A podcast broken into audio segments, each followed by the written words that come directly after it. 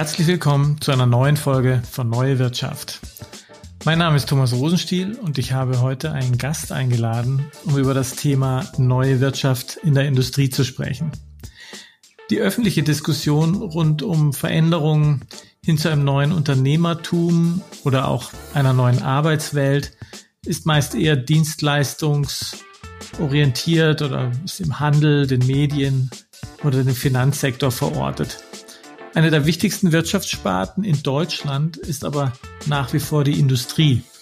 Deshalb habe ich heute Matthias Kellermann zum Interview eingeladen, um mit ihm darüber zu sprechen, wie sich die Industrie den aktuellen Herausforderungen stellt.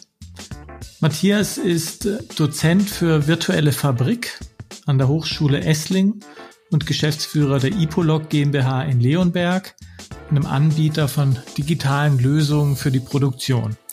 Hallo Matthias, schön, dass du da bist. Hallo Thomas, ich freue mich auf das Gespräch. Matthias, virtuelle Fabrik. Das klingt sehr, sehr modern und spannend. Wie kamst du denn zu dem Thema? Ja, ich habe vor vielen Jahren Wirtschaftsingenieurwesen studiert und saß da eines Nachmittags in der Vorlesung, äh, ich weiß noch, vorletzte Reihe und äh, habe einer Ausführung von einem Wirtschaftsvertreter gelauscht.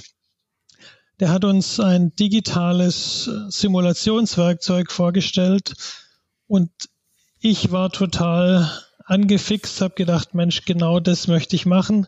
Habe mich gleich am nächsten Tag für das Praxissemester bei der Firma beworben, war dann zwei Jahre dort und seitdem lässt mich das Thema digitale Planung, digitale Simulation von Fabrik nicht mehr los. Das hat mich dann einige Jahre später auch dazu bewegt, die Ipolog GmbH mit ein paar Partnern zusammen zu gründen, um einfach äh, das Thema Mod Modellierung eines realen Problems in einem digitalen Modell äh, noch einfacher zu machen, noch praxisnaher zu gestalten, Montage und Logistik wirklich äh, zu optimieren, bevor man in der Realität schon Fakten geschaffen hat und äh, mit viel Geld, mit viel Produktionsausfall, mit viel Zeitverlust äh, dann vielleicht doch noch irgendwann das Optimum findet. Das kann man nämlich in so einem digitalen Fabrikmodell schon im Vorhinein finden, bevor man wirklich begonnen hat. Das heißt, du bist wirklich ähm, jetzt Industrie. Es geht jetzt hier nicht um kaufmännische Fragestellungen, sondern euer Thema ist tatsächlich die Produktion, der Shopfloor, wie man so schön sagt, und die Digitalisierung davon. Korrekt. Bei uns geht es immer um die Produktion, um Fertigungsbereiche, um Montagelinien, auch um äh, neue Montagekonzepte wie eine flexible Zellfertigung und eben die Logistik dazu innerhalb der Fabrik, also in der Produktion. Wie werden die verschiedenen Fertigungsbereiche mit Material versorgt. Das ist unser Thema. Dafür äh, brennen, brennen wir und äh, arbeiten wir für unsere Kunden, machen dort Software, äh, die dann generisch eingesetzt werden kann im industriellen Kontext. Mhm. Du hast jetzt von einem Studium erzählt, das ist jetzt, ohne zu viel zu verraten, ja auch schon ein bisschen länger her. Ja. Unser Thema ist ja neue Wirtschaft und darin enthalten ist immer auch die Veränderung, die stattgefunden hat und wie sich diese Situation jetzt darstellt. Du bist viel in Industrieunternehmen unterwegs. Wie nimmst du das wahr? Was, was hat sich verändert, seitdem du diese Flamme aufgenommen hast und dich auf den Weg gemacht hast und in der Wirtschaft oder in der Industrie eben unterwegs bist? Was hast du, was nimmst du wahr? Also es ist schon viel passiert und tatsächlich ähm, weiß heute jeder, dass es Industrie 4.0 gibt, dass man von Smart Factory redet, dass man äh, da auch was verpassen kann und dass das wichtig ist. Es ist aber gleichzeitig auch erschreckend, äh, dass es schon damals, und ja, es ist schon eine Weile her, dass ich studiert habe, äh, digitale Tools gab und die der Nutzungsgrad, der Durchdringungsgrad dieser Tools noch lange nicht ähm, diesen Fortschritt erlebt hat, wie jetzt doch Wasser den Bach runtergelaufen ist und wir alle ähm, älter und reifer geworden sind. Es gibt da noch deutlich ähm, Potenzial, das einfach besser zu nutzen, mehr zu nutzen und auch mehr zu verbinden. Ich nehme aber auch wahr, dass sich das verändert, quer durch alle Betriebsgrößen und Branchen und äh, dass sehr viel mehr Augenmerk drauf gelegt wird. Am Ende des Tages hat aber die letzten Jahre gezählt, dass man möglichst viel Produkte durch die Tür bringt und man hatte für solche Themen nur am Rand Zeit. Jetzt gerade erleben wir, dass äh, schon manches gemacht wird, aber natürlich durch die aktuelle wirtschaftliche Situation das dann auch äh, noch ein bisschen auf die lange Bank geschoben wird. Ähm, Smart Factory, diese ganze Digitalisierung in der Fabrik ist natürlich auch immer ein Invest und dann hilft es nicht, wenn man nach ein, zwei Jahren das alles amortisiert haben muss. Es gibt da schnelle Effekte, Quick Wins, es gibt aber natürlich auch äh, Themen, wo man einen langen Atem braucht, wo man auch das visionäre Bild gemeinsam leben und entwickeln sollte. Und da sind die Firmen noch unterschiedlich bereit dazu. Ich habe da schon tolle Mittelständler erlebt, die wirklich konsequent von A bis Z ihre Firma digitalisiert haben. Übrigens schon auch zu meiner Studienzeit hatte ich einen ähm, Etikettenhersteller kennengelernt, der hat das ganze papierlose Büro von A bis Z eingeführt. Das war jetzt eher in der Verwaltung, aber ich bin sicher, der würde heute das auch in der Fabrik ähnlich konsequent umgesetzt haben. Was hält die Unternehmen zurück? Was glaubst du sind gerade die Hürden? Du sagst, es wird schon erkannt, es wird gesehen, das Thema Digitalisierung wird schon seit langem diskutiert. Industrie 4.0 ist, glaube ich, ein Konzept, das mittlerweile fast fünf Jahre alt ist, sechs Jahre alt ist. Was sind aktuell die Hürden, die die Unternehmer, die Unternehmen davon abhalten, sich da stärker auf den Weg zu machen? Zum einen geht es uns in vielen Bereichen ähm, noch zu gut. Es gibt einfach nicht den, den Druck auch, da Konsequentes zu ändern. Äh, man kommt mit den her althergebrachten Methoden doch noch recht weit. Und es gibt äh, aber doch auch Bereiche, wo, ähm, wo die Komplexität noch überschaubar ist, wo man einfach nicht zwingend äh, das komplett von A bis Z äh, digitalisiert haben muss. Man kann da mit der Hand am Arm eigentlich noch ganz gut agieren. Da macht man noch recht viel.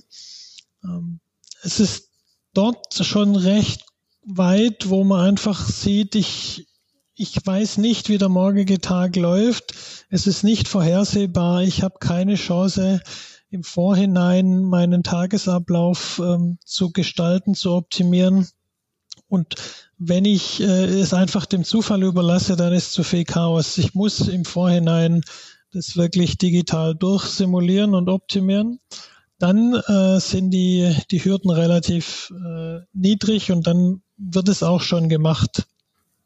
Das heißt, die Komplexität, die steigende, ist tatsächlich dann auch der, der Treiber. Und da, wo die nicht spürbar wird, ähm, ist eben auch, ja, wie man so schön sagt, der Schmerz noch nicht groß genug. Korrekt. Also es hm. gibt, gibt einfach äh, Produktbereiche, Branchen, da ist die Komplexität gigantisch und vor allem man weiß nicht, was die nächsten Monate und Jahre kommt. Also wenn man jetzt das Automobil als Beispiel nimmt, äh, klar war in der Vergangenheit, das hat einen Diesel- oder einen Benzinmotor, das Fahrzeug. Was werden wir in zwei Jahren überwiegend fahren? Ist es wirklich Elektro? Ist es irgendwas ganz anderes, was noch kommt? Und da verteilt sich ähm, das so unvorhersehbar, dass es dann doch eine Ungewissheit gibt und man äh, letztlich mit solchen Fabrikmodellen, die man virtuell schon mal durchspielen kann, die Sicherheit bekommt, flexibler auf das nicht absehbare reagieren zu können. Also das eine ist ja, okay, es tut noch nicht weh. Das andere ist ja durchaus das Konzept der ähm, vorausschauenden Wartung, ähm, ein ganz weit verbreitetes und ist in der Industrie ja äh, absolut gang und gäbe, dann würde man ja eigentlich meinen, dass sich die Unternehmen doch dann auch anders vorbereiten auf solche Dinge? Ich meine, gibt es nicht, gibt es nicht aus deiner Sicht auch Schritte, auch wenn es noch nicht wehtut, die man als Industrieunternehmen eigentlich angehen sollte? Ähm, weil das die Dinge komplexer werden, ist ja absehbar. Ich meine, die sowas wie Automobilindustrie, die, die, die Produktentwicklungszyklen, die Individualisierung, all diese Themen, die da kommen. Ähm, wir sind nach wie vor, vor ein Hochlohnland und bleiben es hoffentlich auch.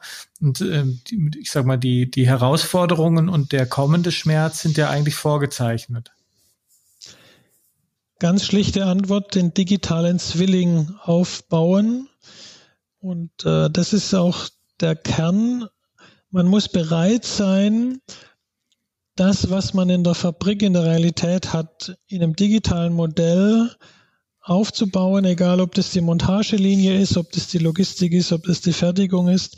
Und dann kann ich im Vorhinein meine nächste Schicht, meine nächste Woche simulieren und kann dann vergleichen, wie ist es wirklich gekommen, was hat sich äh, verändert, warum gibt es eine Abweichung habe ich in der Realität eine Verschwendung oder muss ich mein digitales Modell noch besser machen? Und ähm, was heute schon echt gut funktioniert, sind äh, die Themen, dass ich ein, äh, Daten abgreife, dass ich meine Maschinendaten und so für die Wartung äh, analysiere und da dann meine Wartungsintervalle plane. Das sind alles äh, von äh, Sensoren und Aktoren gut abnehmbare Daten. Wo es noch ein bisschen klemmt, sind eben manuelle Prozesse in der Montage, in Logistik, wo ich nicht so ohne weiteres jedem Menschen einen Chip einpflanzen kann und äh, alles mit aufgezeichnet wird.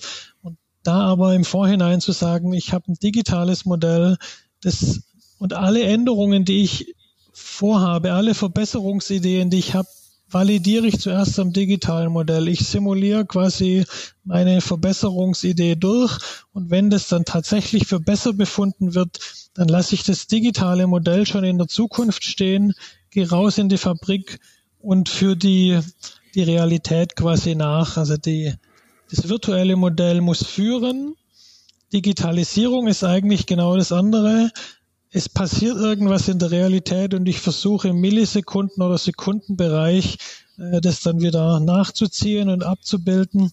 Ich behaupte, wenn das digitale Modell führt, wenn ich mit so einem Planungs- und Simulationsmodell meine Erkenntnisse gewinne und dann die Realität dem folgt, dann habe ich nochmal einen Quantensprung erreicht.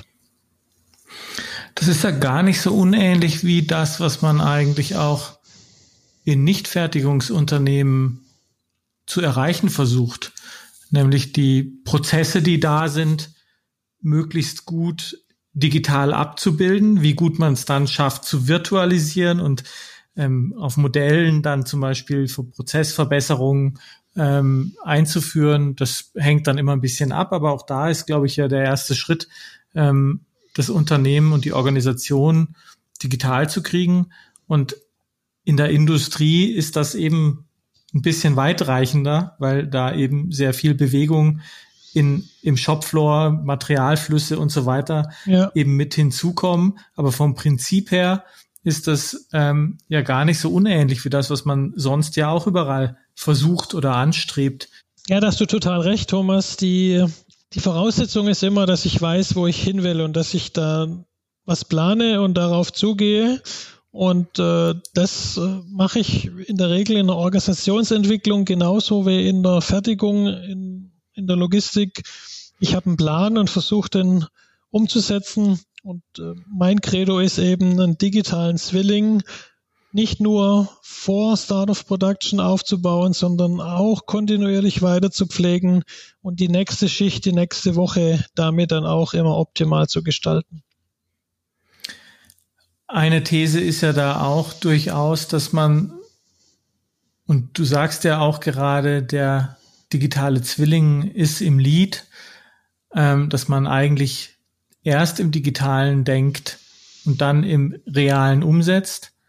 Ähm, und das führt ja dann auch in diese Richtung, wo man sich stärker in die Lage versetzen kann, ähm, die Beziehung zwischen realer Welt und virtueller Welt ganz anders zu nutzen.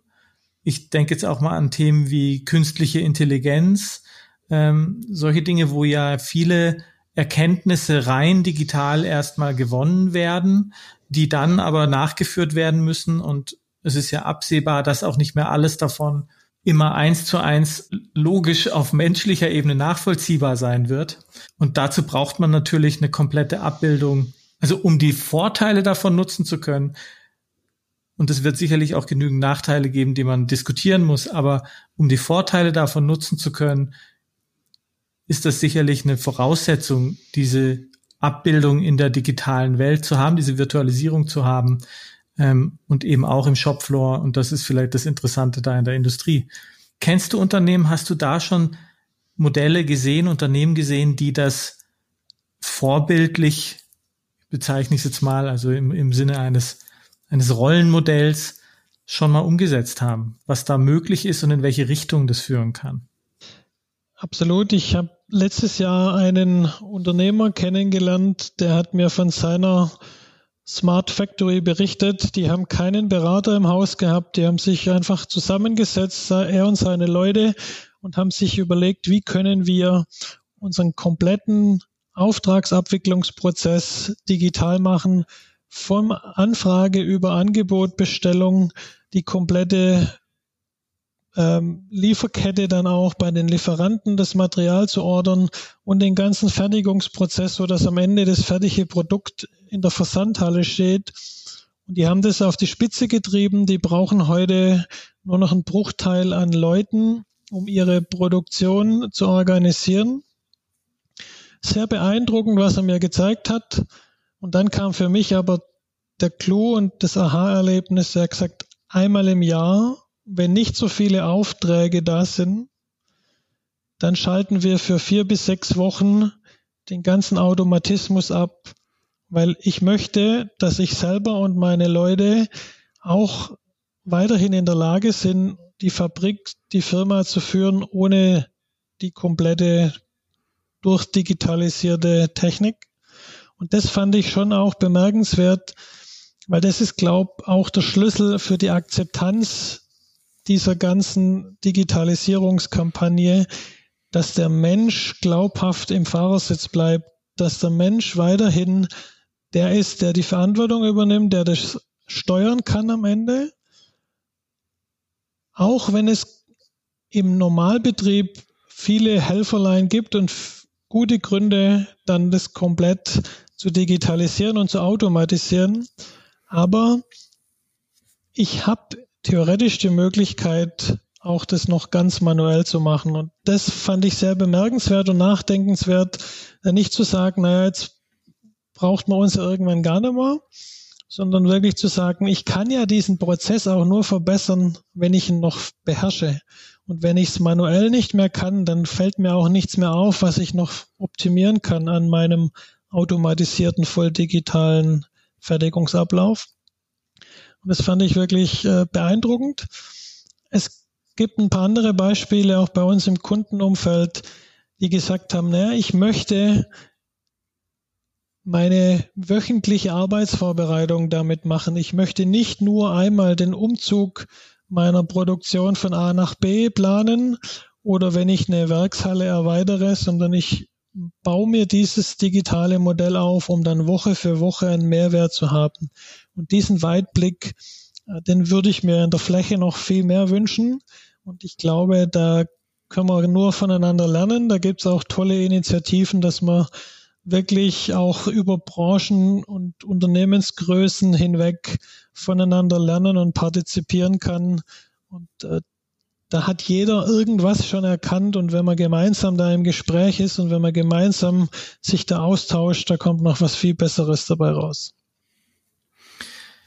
Also die, die Taktik, das sich alles zu nehmen, was man aufbaut, um selbst eben die Erfahrung auch wieder zu haben, wir haben es noch unter Kontrolle, finde ich sehr, sehr spannend. Ähm, da denke ich auch gleich so an an ähm, ja auch an Menschen, die die die dann sagen, ja ich ich gehe äh, in ein Zen-Kloster ähm, hin und wieder mal, um so eine Art Reinigung zu haben. Das heißt, äh, sich wieder äh, auf die eigenen, auf die eigenen äh, Stärken zu fokussieren. Das finde ich einen sehr, sehr spannenden Aspekt. Äh, was ich darin auch so ein bisschen sehe, ist, ja, wie, wie schaffen wir es über die, die Zweifel und über die, die Fragen, die wir haben, hinwegzukommen. Also über, auch über, wie, wie bauen wir Vertrauen auf, sowohl in uns, in Zusammenarbeit mit der, mit der Technik, mit den Maschinen, mit der Digitalisierung, ähm, aber auch in die Ergebnisse, die uns die Digitalisierung gibt. Weil ich könnte mir vorstellen, dass man in den sechs Wochen auch sehr, sowohl viel über sich erfährt, als auch über die Fähigkeiten, die man da aufgebaut hat und womöglich auch äh, tolle Ideen bekommt, wie es denn weitergehen, wie es denn weitergehen kann. Was waren denn die Effekte, die die festgestellt haben? Also was waren denn so die größten Themen, wo die sagen, ja, das, das, das, das waren die Themen, die haben uns wirklich weitergebracht und das wäre ohne die Digitalisierung nicht möglich gewesen. Also die haben eine dramatisch kürzere Durchlaufzeit. Die haben früher äh, ihre Kunden erst nach vier bis sechs Wochen mit dem Produkt, äh, das individuell für den Kunden hergestellt wird, beglücken können. Heute haben die die Garantie, dass nach 72 Stunden das Produkt versandfertig auf dem Weg zum Kunden ist. Und das ist natürlich eine gigantische Verbesserung und eine deutliche Kosteneffizienz, weil einfach viel weniger Zwischenschritte nötig sind, weil die ganzen Pläne 100% digitalisiert sind, weil es auch weniger Fehler gibt. Es ist wirklich ähm, in Durchlaufzeit und Qualität und, und Kosten gigantische Verbesserungen. Das war konkret dort äh, das Ergebnis. Du hast aber noch einen anderen wichtigen Punkt gerade angesprochen und ist die Akzeptanz. Und das ist für mich immer wieder ähm, der Schlüssel, wenn ich die Menschen nicht mitnehme bei einer digitalen Simulations- und Planungsmodell, wenn die nicht das Vertrauen gewinnen, dass das, was dort simuliert wird, irgendwas mit der realen Fabrik zu tun hat, die sie kennen, dann kann ich mir den Mund fußlich reden, dann kann ich 100 Experimente zeigen, die haben kein Vertrauen. Und ich selbst habe in meiner Erfahrung mit Simulationsmodellen auch in Dienstleistungsprojekten das gerne so gehandhabt, dass ich den Ist-Stand zuerst abgebildet habe, dass die Leute, die die Fabrik seit Jahr und Tag kennen, sehen, aha, dieses virtuelle Modell am Bildschirm verhält sich so, wie ich es draußen in der Fabrik sehe und kenne. Und dann kann ich Stückzahlsteigerungen vornehmen, dann kann ich weitere Produkte dort mit reinbringen, andere Maschinen oder oder, um dann zu meinem Zielszenario zu kommen. Dann habe ich aber auch das Vertrauen der Leute, die am Ende auch den Kopf dafür hinhalten, dass die neue Fabrik genau ähm, den Output bringt, der gefordert ist oder die neuen Produkte zusätzlich montiert werden können.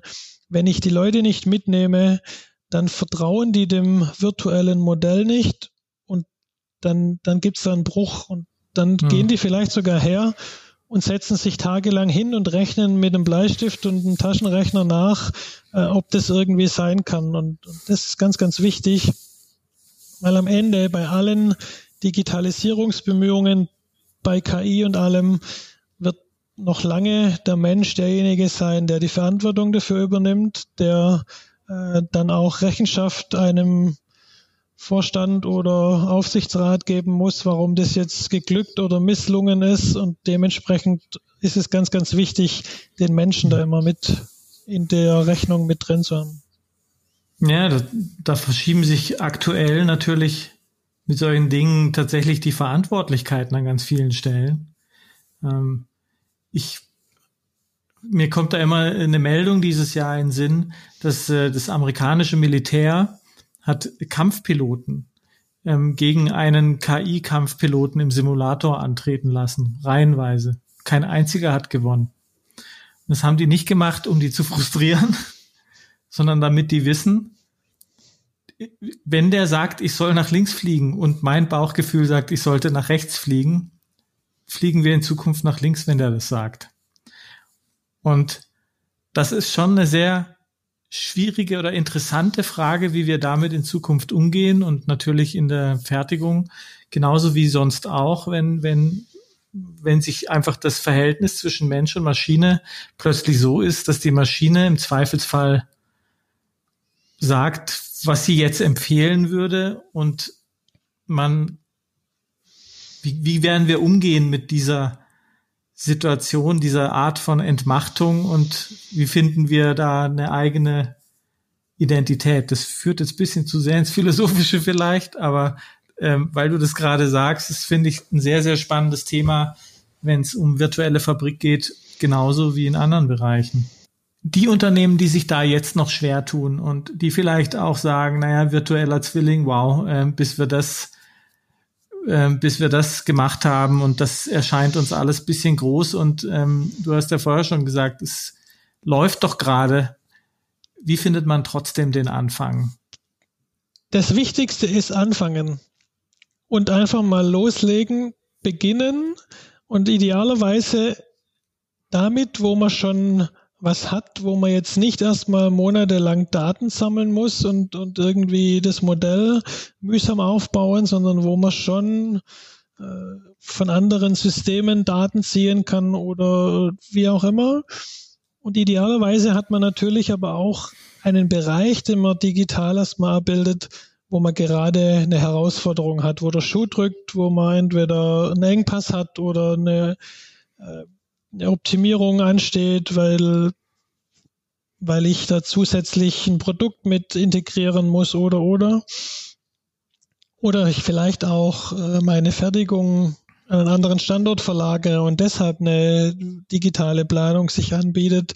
Also einen konkreten Anlass und äh, dann einfach mal in einem kleinen Bereich beginnen und dann lieber dort konsequent das mal umsetzen, als dass man versucht überall ein bisschen zu machen und am Ende hat man nur einen Flickenteppich, aber auch kein Erfolgserlebnis. Und wenn man Punkt für Punkt dann abarbeitet und sich da vielleicht auch eine Agenda macht, was ich äh, in welchem Quartal digitalisieren möchte, dann wird da auch ein gemeinsames Bild raus und dann kann man auch seine Kollegen mitnehmen, dann kann man sowohl die Mitarbeiter als auch die Vorgesetzten dafür begeistern und dann wächst da auch mehr und mehr ein Gesamtbild, wo ich dann auch wechselseitig Nutzen daraus ziehen kann.